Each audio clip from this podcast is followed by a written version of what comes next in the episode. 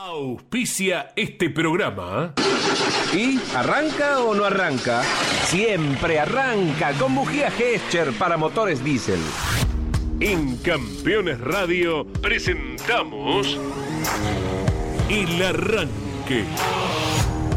Para comenzar el día con buena onda y muy bien informado. El Arranque. Entrevistas con los protagonistas, historias, toda la pasión del automovilismo y el humor inconfundible de Luis Landricina. El Arranque. Con la conducción de Andrés Galazo y la participación de Leonardo Moreno e Iván Miori. El Arranque. Por Campeones Radio. Todo el automovilismo en un solo lugar. Volver, el viento en la cara, volver, silencio montaña, volver, la fresca del amanecer. Volver, los niños sus ojos, volver,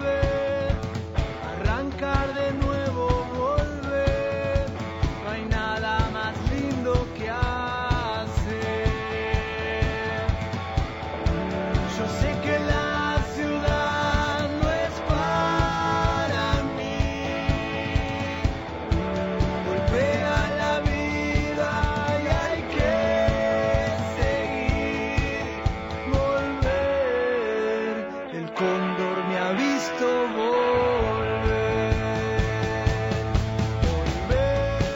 Hola, hola, buen día para todos. Eh, volver el tema que ha elegido Iván Miori junto a Leo Moreno le saludamos y estamos volviendo, sí, tras la pausa impuesta durante enero, ya con este primer eh, lunes de febrero, sí, nos ponemos en marcha. Arrancamos nuevamente para vivir cada mañana puntualmente a la hora 10 con la operación técnica de Claudio Nanetti, la locución de Claudio Orellano. Le enviamos un gran abrazo al grandote también. Todos dispuestos a acompañarles y a estar en contacto permanente con la enorme audiencia de Campeones Radio que crece eh, llegando a cada rincón de la Argentina y el mundo. ¿Cómo va Iván? Buen día. Eh, calorcito, sí, pronosticado que vaya subiendo también.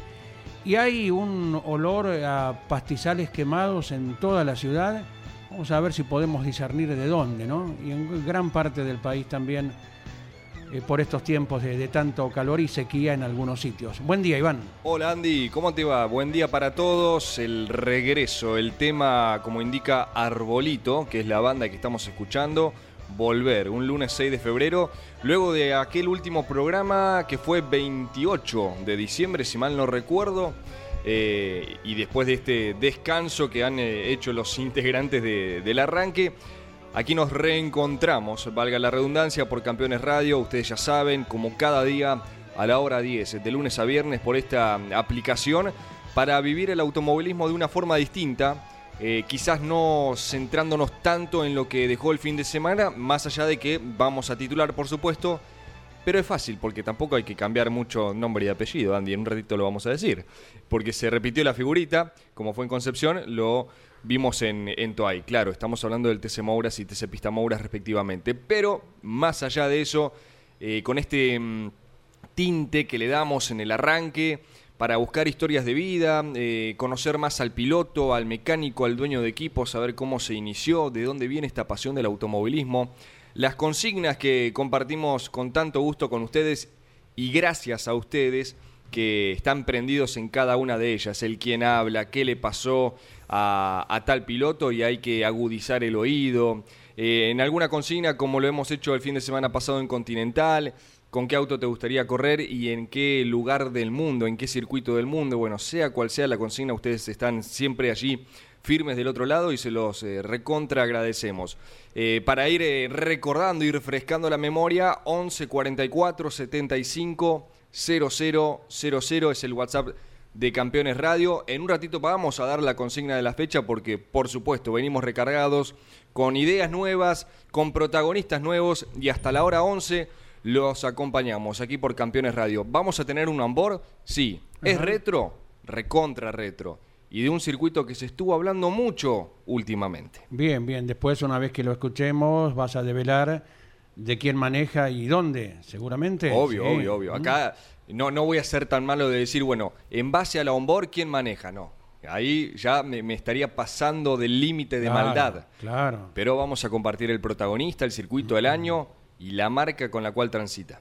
Perfecto. Aquí estamos. Bueno, los nombres ganadores a nivel del TC Mouras, el de Ignacio Faín nuevamente, como si nada hubiera cambiado tras la carrera de Concepción del Uruguay. Ayer repitió en el Autódromo Provincia de La Pampa y lo mismo ocurrió en el Pista Mouras, donde está teniendo el dominio Gastón Ianza. Son los jóvenes, los sub-20. Bueno, Ianza ya es, eh, eh, sub-30. Claro, un poquito mayor. Un poquito más. 25 tiene. No, sí, 25. 25, claro, cuando Sí. se lo consultamos en, eh, en la edición especial del TN de los 200 pilotos, me quedó grabado porque, bueno, compartimos la, la edad con claro. Exacto, exacto. Pero parece mucho menos, ¿eh? Sí, sí, sí, sí, ni Parece hablar. mucho ni menos. hablar. Bien, ahí están los nombres ganadores entonces de la víspera en el muy veloz Autódromo Provincia de La Pampa y ahora la tercera fecha que se vendrá, eh, si se termina en tiempo y forma, el reasfaltado en el Roberto Mouras el próximo 26 de febrero. En el mismo espectáculo estarán reapareciendo las pick-up, la primera del año y la segunda fecha de la Fórmula 3 metropolitana. Eh, en la vía de comunicación mediante WhatsApp, como de costumbre, dispuestos estamos a todos los mensajes, es el 11 44 75 00 00. Ustedes lo tienen en agenda, sí, se lo reiteramos para que lo anote. 11 44 75 00 00. Y en algunos minutos Jorge Archiria nos estará recordando qué ocurría un 6 de febrero del año 6 de febrero. 1949, Claro. que ciertamente a nivel del tiempo estaba muy distinto a lo que tenemos un 6 de febrero de 2023, ¿no? Exacto. Eh, y ya que dimos el, el teléfono, el WhatsApp, por suerte ya se están comunicando. Muchas gracias. Ya los vamos a, a leer y a compartir con todos ustedes. Pero los agarramos escribiendo, eso me gusta. Vamos a hacer lo siguiente. La consigna de la fecha en este 6 de febrero, antes de que comience el turismo carretera. Dicho sea de paso, estamos ya en semana de carrera para la apertura del TC. Es época de presentar diseños. Quedan pocos pilotos en hacerlo. Quizás los referentes ya lo han hecho, pero otros tantos quedan aún. Lo van a presentar en el transcurso de esta semana, porque claro, ya el viernes va a haber actividad en Viedma y a lo largo de esta semana en Olavarría, porque recordemos que es el trazado habilitado por la ACTC por estas obras que se llevan a cabo en La Plata. ¿Me pueden decir un piloto de su época o uno actual? ¿Cuál es la consigna? ¿Qué diseño esperaban o esperan, suelen seguir esperando con ansiedad? ¿Qué diseño? ¿De qué piloto? Porque uno puede recordar, y a mí me encantaba cuando iba a presentar el auto del flaco traverso, que ya sabías que quizás era violeta, pero no importa, lo esperabas con ansiedad.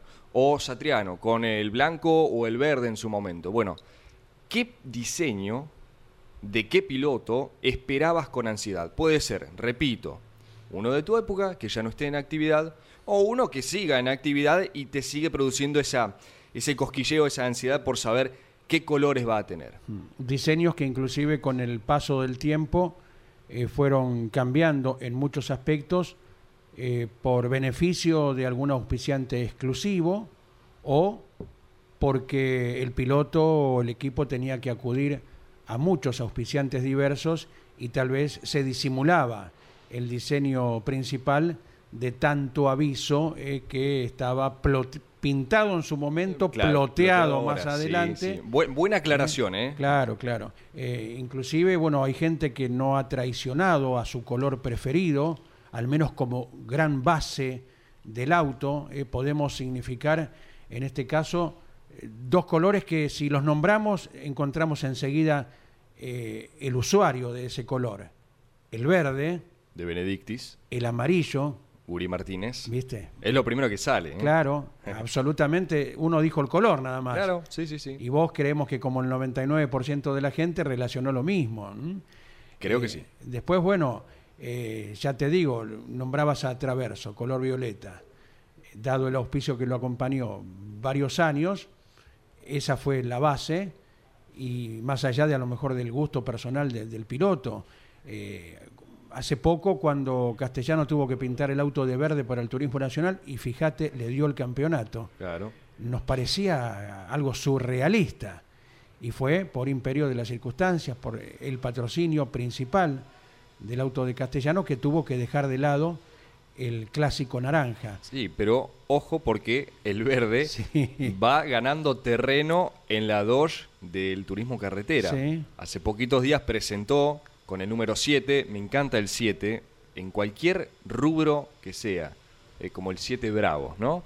Eh, bueno, Castellano, el pinchito, va con el 7 en un año que, ojo, puede ser muy positivo eh, para la marca, pero más allá de eso, ¿se movió de lugar el naranja? No, sigue siendo el color base, pero en un menor porcentaje, pero que está bien a la vista, el verde. ¿Quién te dice que en algún momento Castellano pinta todo de verde y es otro de la lista con eh, de Benedictis? No creo que pase.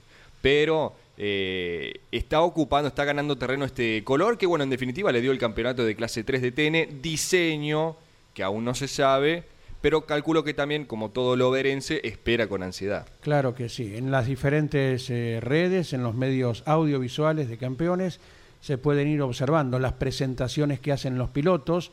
Eh, y tenemos, por ahí veía esta mañana temprano, eh, creo que una especie de reconocimiento de Esteban Gini, ¿verdad? Claro, él con su denominado Argentoro, eh, esta combinación de celeste y blanco que viene utilizando en los últimos años, pero para este 2023 en particular, eh, Esteban Gini con celeste y muy poquitos detalles en blanco. La tipografía en negro, ¿sí? de las publicidades y bueno, ni hablar de- del número, que eso es algo reglamentario, no en los laterales, eso tiene que ser de color blanco, pero sí en el techo es de color eh, negro. El 4 de, de Esteban Gini, quien claramente el número lo ratifica, una excelente temporada 2022, sigue esperando su ansiada victoria en el TC. Por poquito no se le dio, fue referente en muchas competencias del año pasado, veremos si en esta oportunidad el de Quilmes, en este 2023, puede eh, ganar una carrera de la máxima. Lo cierto es, para remarcar lo que decía Andy, presentó su diseño con el 4, el Torino del Mackin Parts, un eh, llamativo color celeste y algunos detallitos en blanco para el Argentoro de Esteban Gini. Por el motivo que me imagino, el Argentoro. Sí, sí, sí. Eh, ese nombre ya le había puesto así, Sí. inclusive antes. Eh, ya era su, su forma de decirle a- al Torino. Pero ahora, obvio, por el, el campeonato conseguido en, en la- en Qatar 2022, toma más fuerza. El Argentoro Claro. y el diseño en particular. Claro, y Miki Santangelo, que como todos los compañeros de campeones, está invitado cuando tiene un aporte para compartir con nosotros, se arrima y nos dice lo siguiente. Buen día, Miki. Buenos días, ¿cómo les va? Bueno, eh, si estoy invitado también quiero mate. ¿eh? Quiero, ¿Cómo no? ¿Cómo quiero no? entrar en la ronda ya que me senté. Ahora gira. Perfecto. El auto de Esteban Gini, eh, entiendo, por el diseño y por algo que lleva en la parte trasera del auto, se llama Argentoro, porque tiene las tres estrellitas Ajá. en la parte trasera y aparte tiene un recorte de eh, la imagen de Emiliano Dibu Martínez cuando le tapa esa última pelota al delantero francés Sí. Clave, jugada clave. Está ahí, figura en el auto, en el Argentoro, está ahí en la cola, en la tapa del baúl, sería del auto.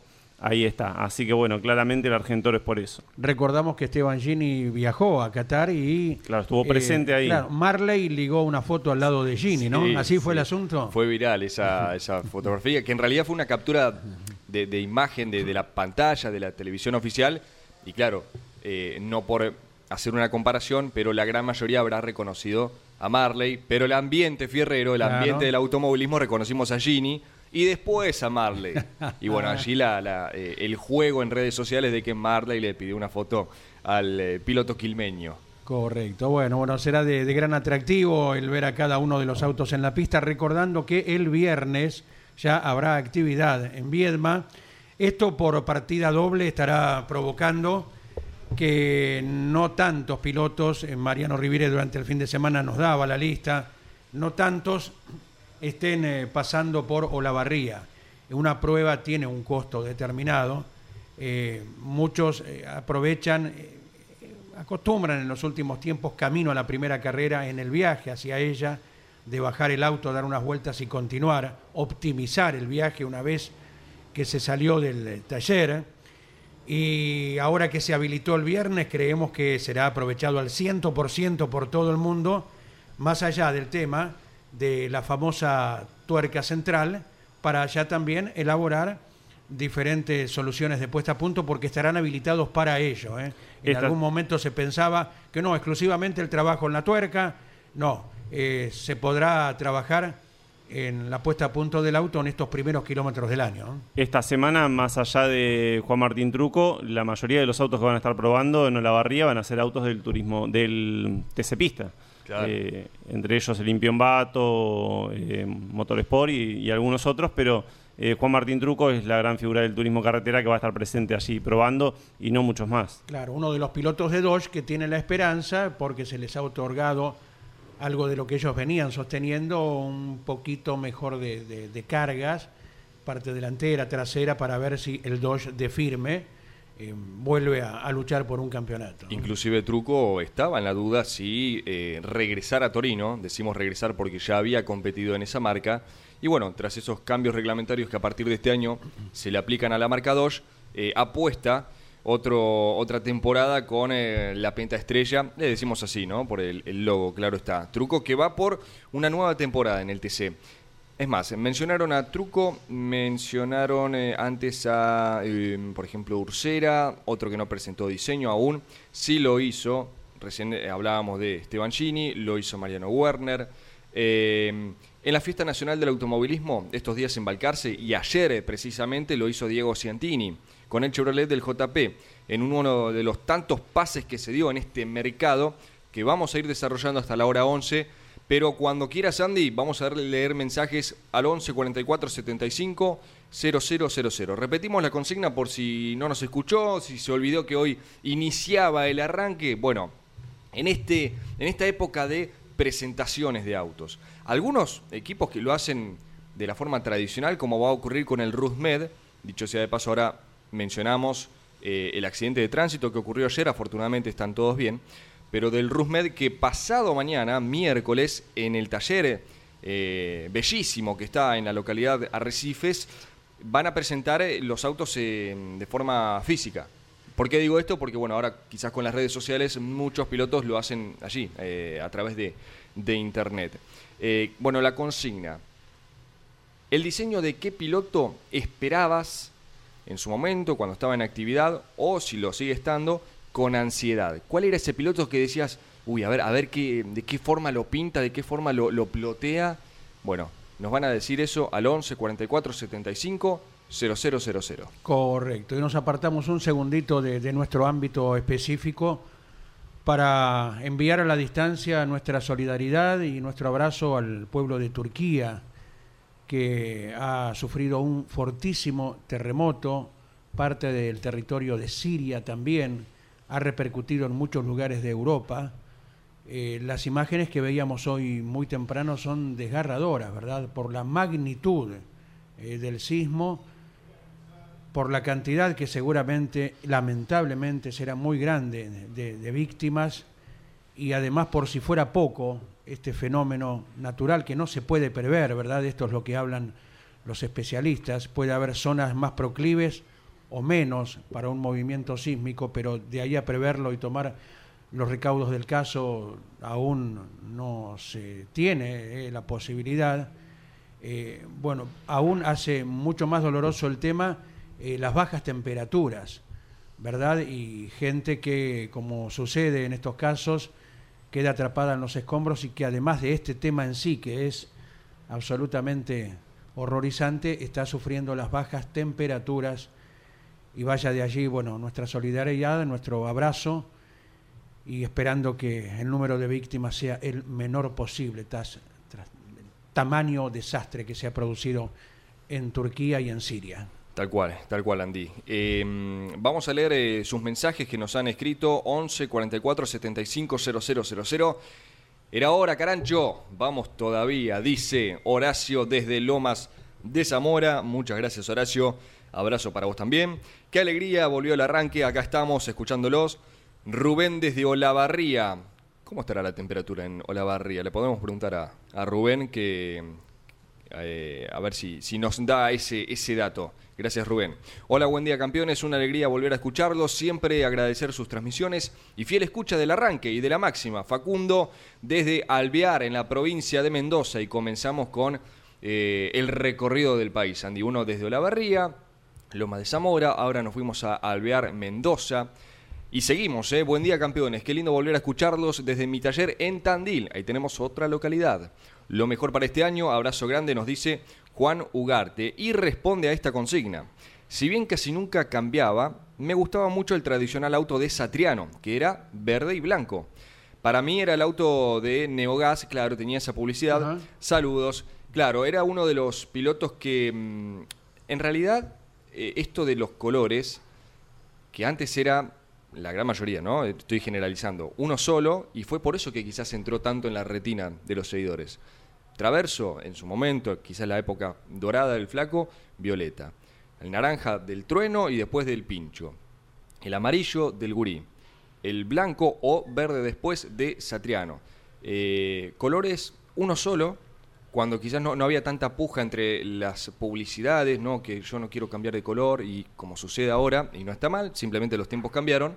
eh, y por eso quizás hoy vemos diseños más coloridos, ¿no? Son pocos, ahora se me viene a la mente en estos últimos años eh, el de Lambiris, que tiene un solo color en común, que es el naranja, por eh, la publicidad que lleva el, el uruguayo. Pero después habitualmente son un conjunto de, de- de colores que, bueno, en base a eso los diseñadores, ¿se acuerdan cuando hablamos con Lucas Brico, uno de los diseñadores que tiene el ambiente del automovilismo? Que muchas veces no es fácil eh, acordar un color de base, pero después tenés las líneas que van para allá y vienen para allá y te tocan esta publicidad. No, pero esta no puede cambiar de color y esta tiene que ir sí o sí en la vincha. Eh, bueno, y así sucesivamente. Así que seguimos respondiendo su consigna 11 44 75 000. Aparte la fidelidad del Gurí Martínez con el amarillo viene desde las épocas juveniles de la Fórmula Renault. Claro, Cuando logró su primera victoria ya por el año 88, sus campeonatos 90 y 91 en la categoría Fórmula Renault, eh, fue siempre eh, sinónimo de amarillo hasta el campeonato de ayer nomás, eh, en las TC Pickup, cuando lo lograba en eh, San Nicolás, ¿verdad? Claro. Debe ser de las uniones más férreas que hay entre un protagonista y, y un color, bueno, después variando sí en cuanto a, a qué auspicio tenga. Eh, tal vez lo pudo haber dejado un poquito de lado el gurí cuando eh, no corría con su propio equipo, fue piloto de Honda en Ah, de Honda. TC 2000 y fue campeón en el año 1998 sí señor. eh, cuando compartió un equipo fortísimo con, mirá que tres nombres, Juan María Traverso, Juan Manuel Silva y Omar Martínez. ¿eh? Tal cual. tal Compartieron cual. la escuadra de muy poderosa de Víctor Rosso en aquel momento con el Honda que le sacaba un terrenito a- al resto de las marcas y bueno, hubo dos pilotos que lo aprovecharon muy bien como fueron 98 Gurí, 99 el Pato. ¿eh? Bueno, después lo- los inicios, si bien nunca tuvo un color eh, en común, pero quizás el más recordado fue con el que lamentablemente tuvo el accidente, Roberto Mouras, aquel blanco y celeste. Pero recordemos que Mouras pasó por el rojo, pasó por el, dola- el dorado, en otro de los autos recordados del toro, eh, y así con tantos ídolos del TC.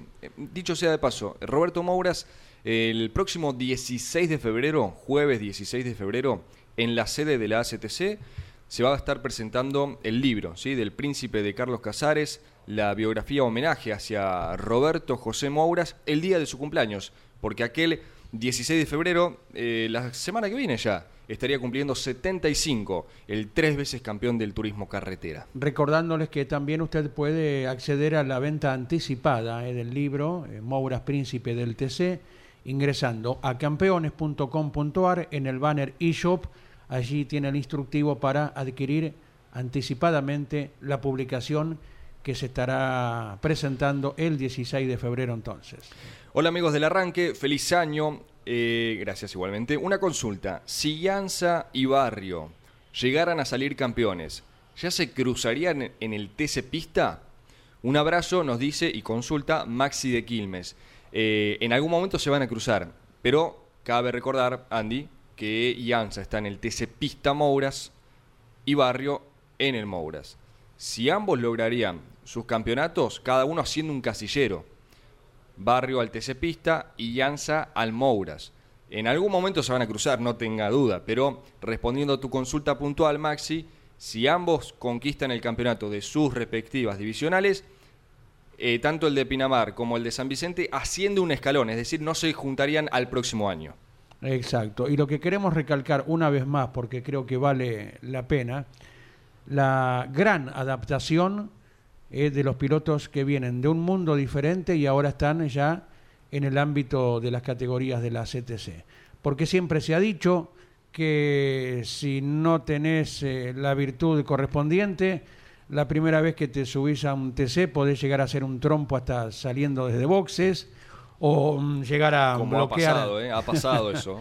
o llegás a bloquear eh, exageradamente la- las gomas por, por el uso del freno y el comportamiento que han tenido todos los pibes, ¿eh? que vienen de otros ámbitos, eh, ayer en la Fórmula 3 Metropolitana o ayer en Autos de Turismo Nacional y hoy ya en el ámbito del Pista Mouras y del Mouras, es absolutamente eh, admirable. Va a ser Luego de lo producido en Concepción y en La Pampa. ¿eh? Va a ser muy, pero muy atractiva esta temporada del Pista Mouras y del Mouras.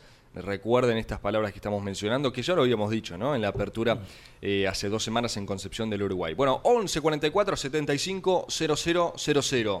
En un ratito llega Jorge Archiria para los recuerdos del día. También la Onboard y, por supuesto, Luis Landricina en un ratito nada más. Ahora, Jarabe de Palo canta Depende. De según cómo se mire, todo depende. Depende. ¿De qué depende? De según cómo se mire, todo depende.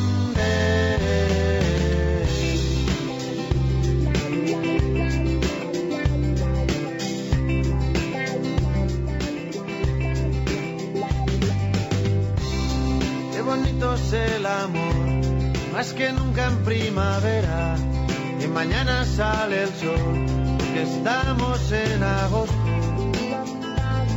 Depende. Que con el paso del tiempo el vino se hace bueno. Que todo lo que sube baja, de abajo arriba y de arriba abajo. Iván, eh, saludamos a Leo Moreno, que está con sus merecidas vacaciones en tránsito, pero no se desprende de la aplicación Campeones Radio. No, no, por supuesto. Recién nos envió un video eh, mostrando eh, que está prendido allí a Campeones Radio, escuchando el arranque, programa del cual forma parte, así que le enviamos un afectuoso saludo. Ya lo vamos a tener de nuevo aquí en la grilla de partida. Que mientras tanto compartimos con ustedes hasta las 11 de la mañana al 11 44 75 0000. Repetimos la consigna y vamos eh, compartiendo sus mensajes. El diseño de qué piloto solían esperar con ansiedad o siguen esperando con ansiedad cada vez que inicia una temporada nueva, sea la categoría que sea. Correcto. Claudio Leniani nos envía un material periodístico que ha publicado el sitio C5N y que expresa que Bernie Eccleston reconoció que pagó sobornos para perjudicar a Carlos Reutemann en el año 81. A ver, la palabra de Eccleston en un documental sobre los favoritismos con Nelson Piquet. En ese año, Reutemann perdió el campeonato de la Fórmula 1 por un punto, lo recordamos en Las Vegas. El expresidente de la Asociación de Constructores de Fórmula 1, la que se llamaba FOCA, ¿se acuerdan ustedes? Formula One Constructor Association, de ahí la sigla, Bernie Eccleston reconoció en el documental Lucky que sobornó a los masajistas de la categoría para que favorecieran a Nelson Piquet en el Gran Premio de Estados Unidos 81, quien finalmente se consagró campeón por un punto sobre Reutemann. Después del primer día de prácticas era obvio que los pilotos iban a tener problemas con todo el dolor de cuello. Carlos habló con la masajista que se encontraba en boxes. Yo fui a ver a esta persona y después de una discusión financiera decidieron favorecer a Nelson. Contó Eccleston en el documental de la Fórmula 1 que se estrenó en enero y que se puede observar por algunas eh, plataformas tan usuales en estos tiempos. Ganamos el campeonato de 1981 y fue el final para Carlos, que dejó de correr ese año. Nota de la redacción. Reutemann dejó de correr en el 82, después de dos carreras, Claro. con el mismo equipo Williams. ¿eh? Esto lo recordó el expresidente de la, de la FOCA, de la Asociación de Constructores de Fórmula 1, quien también era dueño del equipo Brabham para el cual corría Piquet. Reutemann nunca quiso hablar en público de aquel campeonato plagado de irregularidades. Y bueno, a prácticamente 43 años de aquel episodio, Eccleston reveló que había pagado sobornos para perjudicar al argentino. Veremos eh, qué repercusiones tiene esta confesión de Bernie Eccleston, que sigue teniendo protagonismo más allá de que no maneje a la máxima categoría mundial por estos tiempos con esta declaración, esta confesión, tras más de cuatro décadas. La serie a la que está haciendo referencia este artículo y nosotros, eh, esto lo pueden ver en Star Plus, ¿sí? la, la aplicación o Star Más, como más le guste llamarla o como la conozcan. Bueno, allí está esta serie mm, eh, interesante porque se lo ve eh, quizás en otra faceta a Bernie Eccleston, ya retirado de su rol ¿no? dentro de la Fórmula 1, más allá de que cada vez que aparece genera una repercusión importante, simplemente con el hecho de estar, ¿eh? ni siquiera con un micrófono. Está y ya sacude el ambiente, sobre todo de la máxima categoría mundial.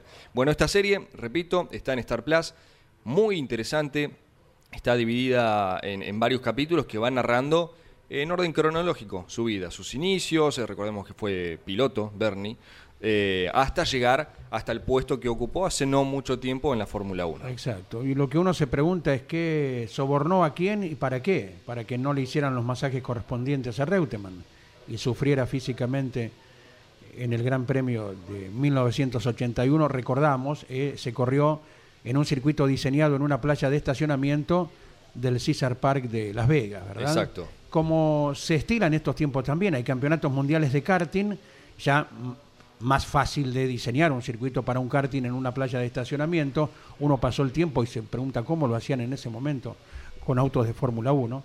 Y bueno, Las Vegas tendrá eh, este mismo año también Fórmula 1 y con el mismo concepto de circuito. Estados Unidos va a tener tres carreras esta temporada, quizás la, la más esperada por ser la que debuta este año, este 2023, es el de eh, justamente las, Vegas, como el año pasado lo fue el de Miami.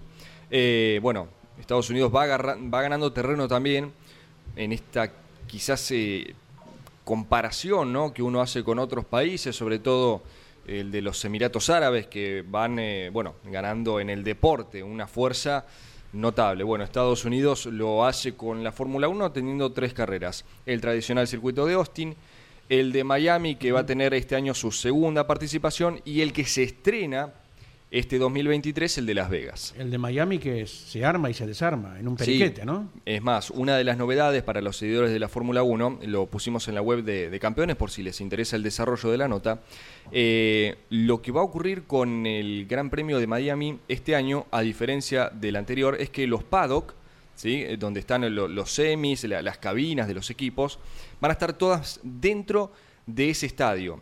¿Recuerdan ustedes que el circuito eh, rodea al estadio de los Miami Dolphins, que es un equipo de la eh, NFL, es decir, fútbol americano. Bueno, dentro de ese estadio, este año, allí van a estar los paddock de la Fórmula 1, que el año pasado estuvieron alrededor de, la pista, eh, distribuido en otro sector. Bueno, ahora estarán todos concentrados dentro de ese estadio. Una de las novedades que va a tener ese gran premio que tendremos en el mes de mayo, si no me equivoco. Se copiaron de nuestro La Pedrera, el Claro. circuito José Carlos Bassi Sí, de señor. San Luis. ¿eh? Sí, señor. Sochi también se copió de La Pedrera con el... Sacaron ideas nacionales. Sochi en Rusia no se está utilizando, eh, pero el circuito y en el medio eh, el estadio, ¿verdad? Tal cual. 40 minutos ya pasaron de las eh, 10 de la mañana. Compartimos como cada mañana con los seguidores del arranque aquí por Campeones Radio, el querido Don Luis Landricina. Y en un ratito compartimos también la onboard prometida. Es una onboard retro del turismo carretera. Ahora, Don Luis Landricina. Les quiero aclarar que esto no es por vanidad los dos micrófonos, sino de que uno tiene que ver con el sonido del teatro griego y el otro con el de la empresa grabadora para quien yo grabo mis discos. Y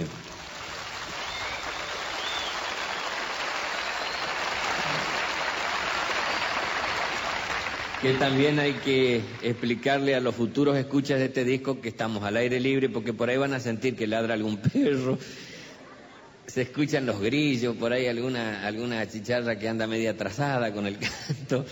Y bueno, que sepan de que las risas de ustedes si las saben reconocer, en algún momento la van a escuchar en el disco y va a decir, esa soy yo.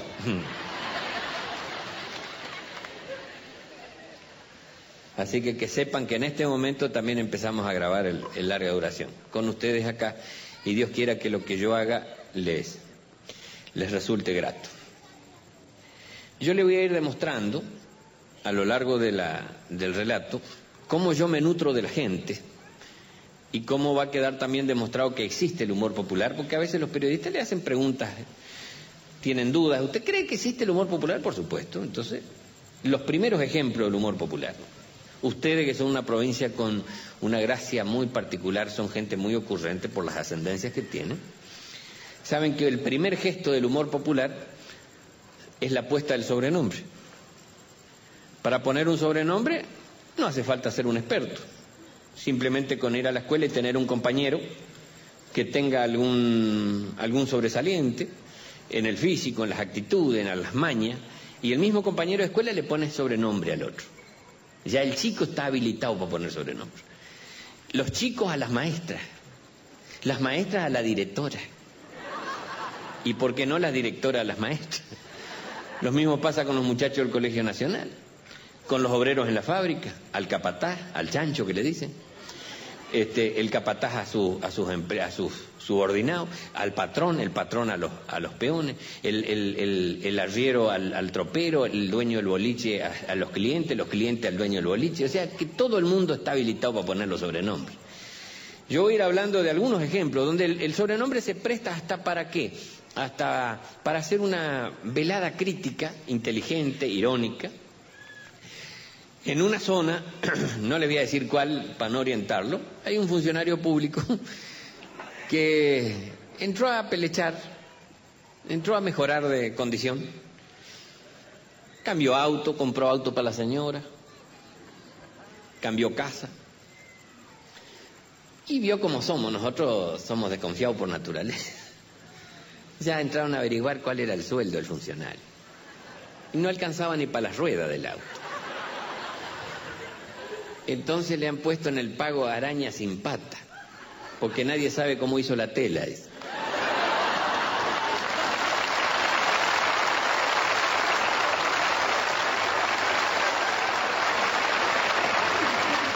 Y para redondear así este, este pequeño ejemplo de lo que es el sobrenombre como nacimiento del humor o de los gestos del humor popular, esto me lo contaron en Santiago, me mostraron un tipo, me dice el médico amigo, te dice, fíjate aquel que está allá, ese afecto al alpiste es vive chupado. Allá dicen más, más que chupado, dicen machado.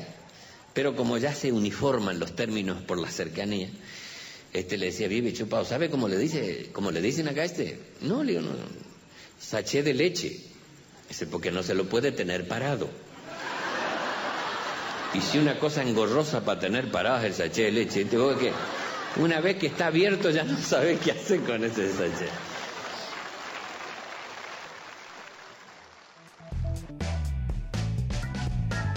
El humor de cada día y que vamos a tener, por supuesto, esta nueva temporada, la segunda del arranque, acompañado de Luis Leandricina, que hace poquitas semanas teníamos en el aire de Campeones Continental, Andy. Saludamos a Jorge Archeria. Bienvenido, Jorge, a la temporada 2023.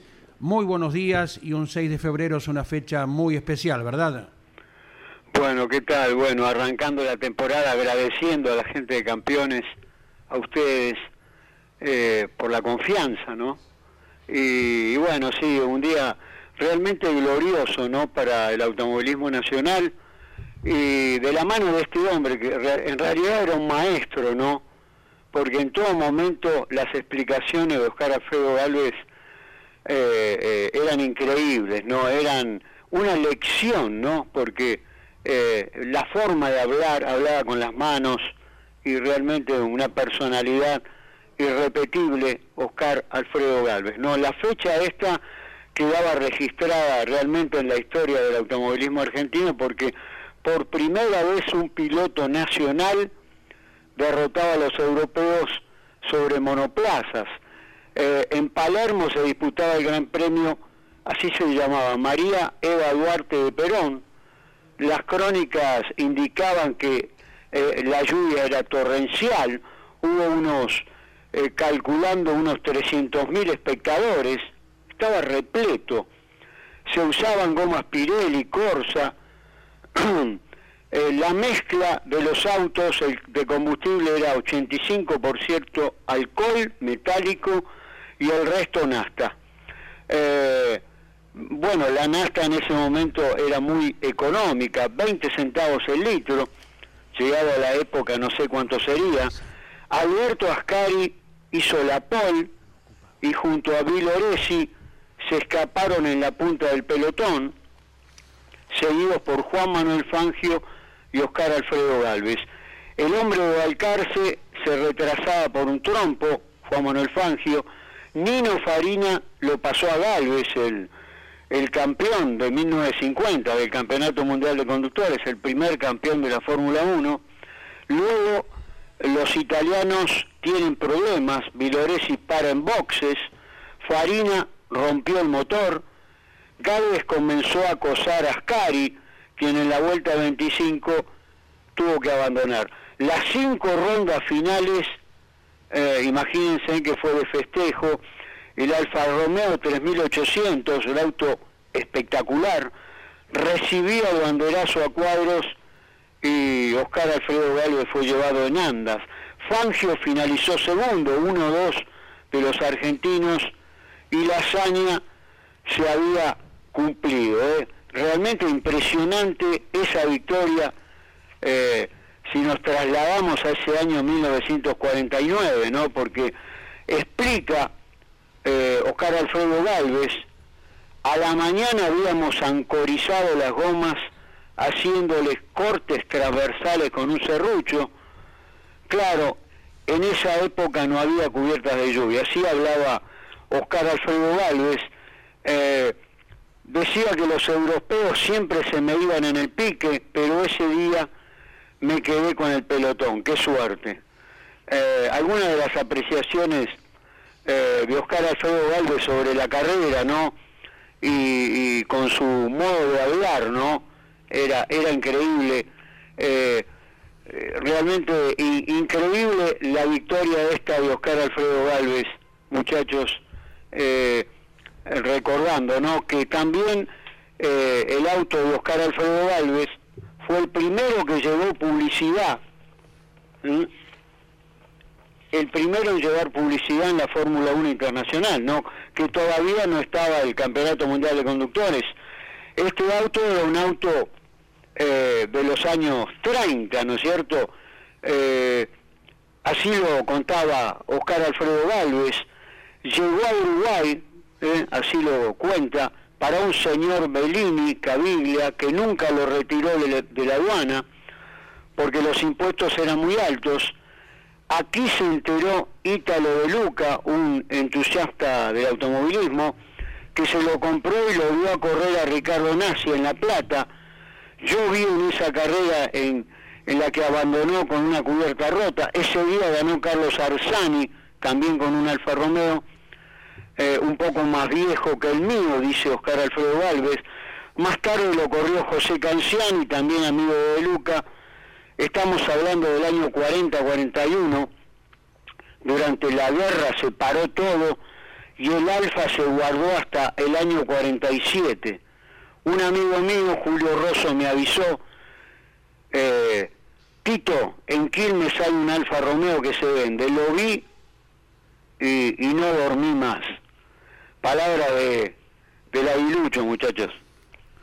Correcto, merecido el reconocimiento para una de las epopeyas del automovilismo argentino, más aún con el diluvio que destacaste, eh, se había desatado ese domingo y quedará grabado por siempre eh, en la retina de la gente que lo ha visto y que hoy ya con su edad eh, lo recuerda firmemente, Jorge.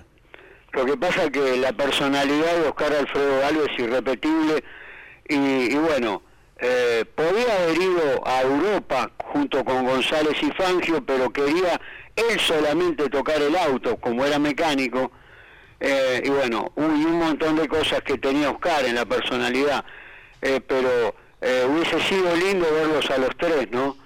A Juan Manuel Fangio, Froilán González y agregado en el Mundial Oscar Alfredo Gálvez. Hubiese sido espectacular, ¿no? A Oscar lo esperaba una historia importantísima aquí en el país, en el turismo carretera, junto a su hermano Juan. Un gran abrazo, Jorge, y hasta cada momento. Un abrazo grande, bueno, será hasta mañana. Un abrazo para todos. Gracias, Jorge Archiria. 40 y... No, ¿qué 40? 51 minutos, mira, ya de las 10 de la mañana estamos en la recta final eh, del arranque y lo prometido es deuda. Nos vamos a subir al auto del Vasco Ollanart. Jorge Ollanart en esta imperdible y magnífica onboard, así que si quieren cerrar los ojos lo pueden hacer, hay que afinar el oído, porque vamos a girar en Valcarce. Este autódromo Juan Manuel Fangio, del que tanto se ha hablado en las últimas horas, porque más allá de que se llevó a cabo una nueva edición de la Fiesta Nacional del Automovilismo, eh, la repercusión porque estuvo junto al presidente de la ACTC, Hugo Mazacane, el gobernador de la provincia de Buenos Aires. Hablamos de Axel Kisilov.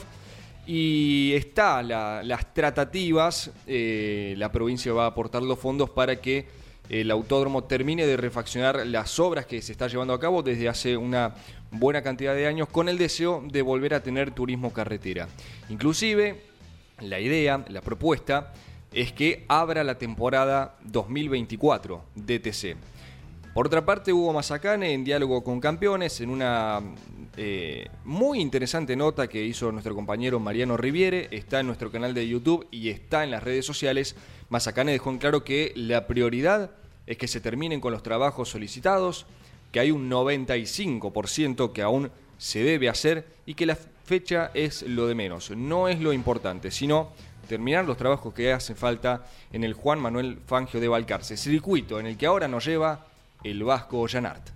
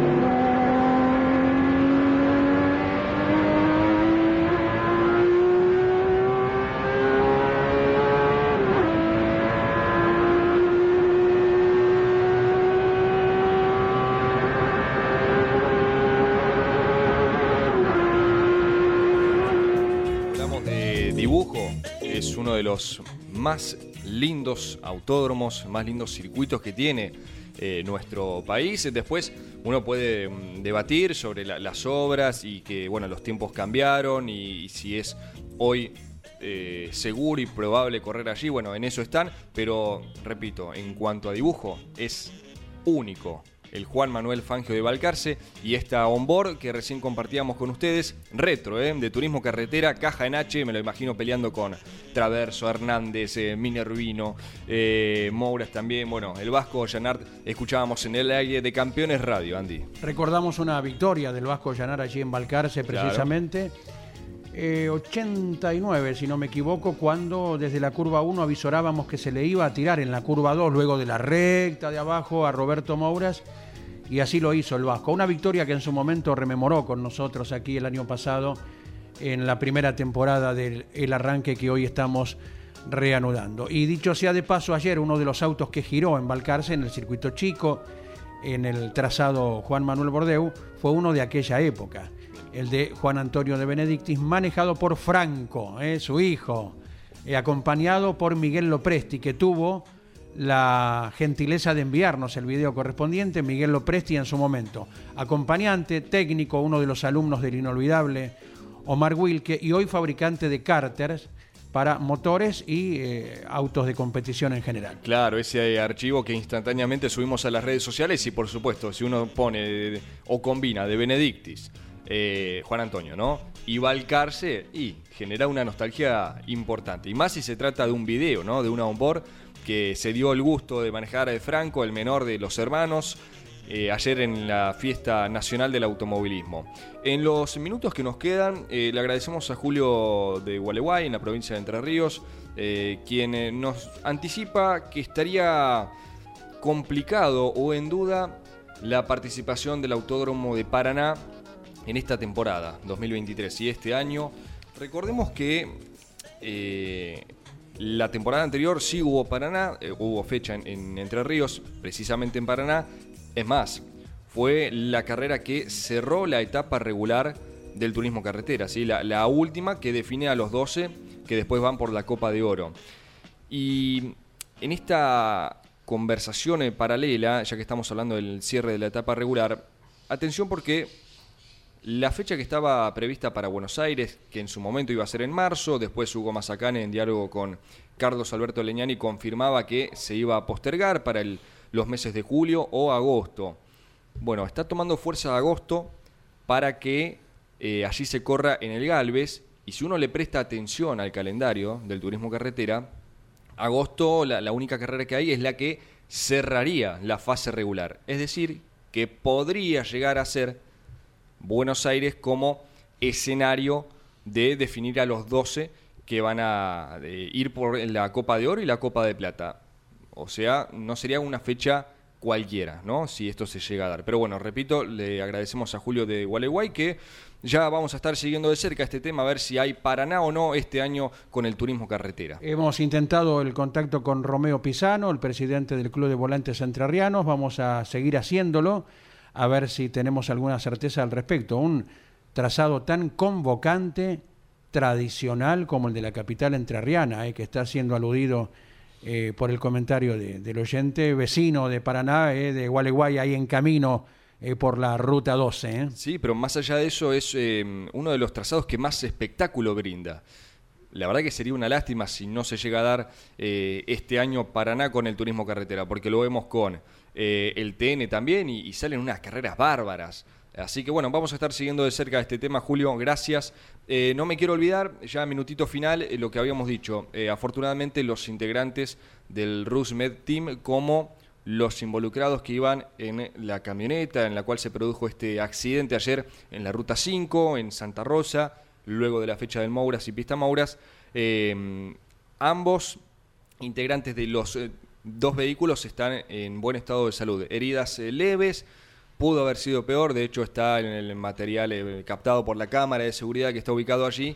Y no, no sabemos qué ocurrió aquella persona que conducía una EcoSport, si mal lo recuerdo.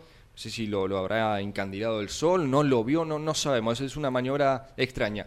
No tiene importancia. Aquí lo importante es que eh, todas las personas están en buen estado de salud. Muy bien. a protegerse del calor, Hoy, mañana, pasado, eh, hasta nuevo aviso, habrá altas temperaturas en la ciudad de Buenos Aires y en gran parte de la Argentina también, ¿verdad? En este momento en Catamarca tenemos 28 grados, San Miguel de Tucumán 26 grados la temperatura. Si estás en Santiago del Estero, 26 grados, diría Leo Moreno, Ah. eh, y, y subiendo también. En La Rioja, 26. Eh, hasta ahora mm, bastante benévolo en el norte. En la ciudad de Buenos Aires, 28 y medio, más que en el norte argentino. Fíjate vos la particularidad. 27,8 en la provincia de San Luis. Estamos en febrero. En San Juan, 26 grados tres décimas. La temperatura, eh, se anuncia aumento en muchos sitios. En Mendoza, 29,8. En Viedma eh, también se anuncia calor para el fin de semana. Todo el mundo que viaje allí para la carrera de turismo carretera. Eh, 29 grados una décima en Paraná, la capital de Entre Ríos que recién hablábamos. En Santa Rosa 25. Ayer tuvimos hasta 36 grados allí. ¿eh? En La Plata 28,8. La marca térmica. En Córdoba 28 grados 6 décimas. Y también recordamos que el próximo fin de semana estamos desde La Toma, en San Luis, con el máster de tracción simple. Allí viaja Lonchi, Leniani y equipo. Jorge Luis comandará la transmisión desde Viedma con el turismo carretera y el TC Pista, todo lo que le iremos ofreciendo a lo largo del avanzar de esta semana y sábado y domingo que viene también. Gracias a todos, abrazo Claudio Nanetti por la operación técnica, gracias Claudio Orellano por la inconfundible voz. Hasta cada momento, hasta mañana a las 10. Auspició este programa. ¿Y arranca o no arranca? Siempre arranca con bujía Gescher para motores diésel. Campeones Radio presentó El Arranque. Entrevistas con los protagonistas, historias, toda la pasión del automovilismo y el humor inconfundible de Luis Landricina. El Arranque. Con la conducción de Andrés Galazo y la participación de Leonardo Moreno e Iván Miori. El Arranque por Campeones Radio. Todo el automovilismo en un solo lugar.